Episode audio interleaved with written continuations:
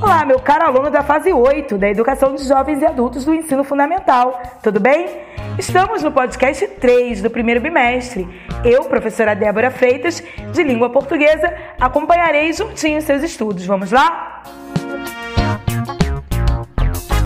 Objeto de estudo de hoje: o relatório.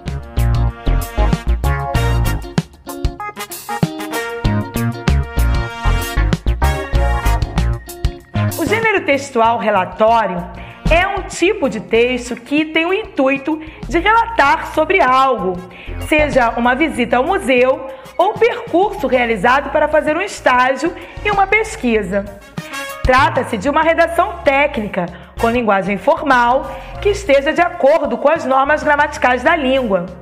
Esse texto deve ser claro, objetivo, ser coeso e coerente. Então, o relatório ele faz parte da nossa vida escolar, da nossa vida acadêmica, da nossa vida profissional. E ele possui várias regrinhas. Mas não é, não tem nada de bicho de sete cabeças, não.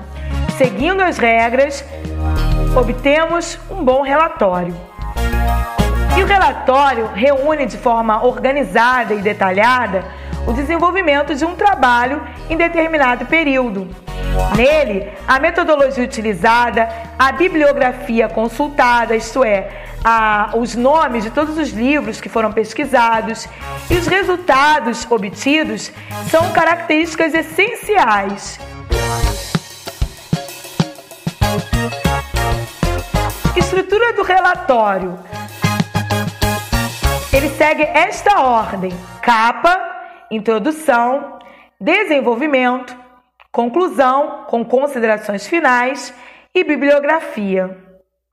Tipos de relatório: há o relatório escolar, que é aquele relatado pelos alunos é, sobre um evento, sobre uma atividade que foi proposta pelo professor.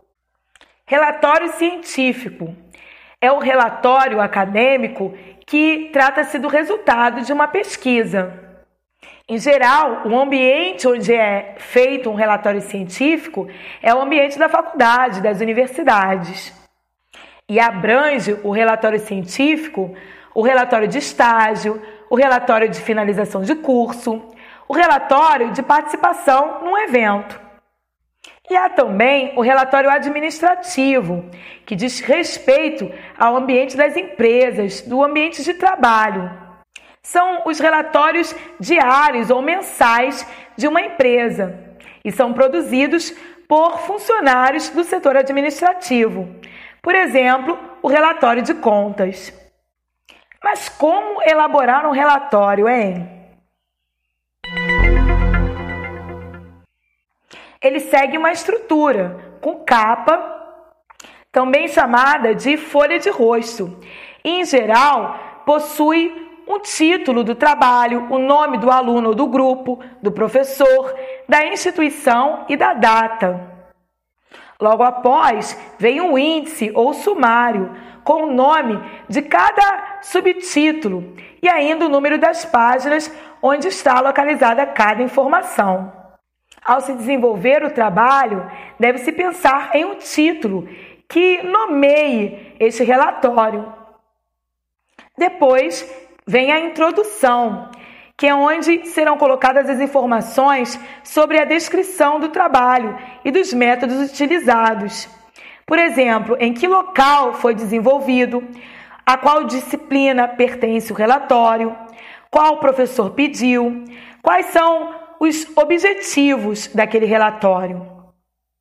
O texto segue com o desenvolvimento, que é a sua maior parte, onde serão relatadas todas as partes, as etapas do trabalho apontado.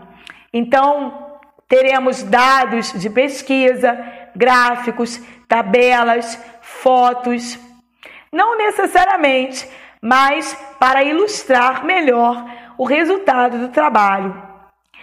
A seguir vem a conclusão. Na conclusão, ocorre o fechamento do texto com um resumo de tudo que foi trabalhado.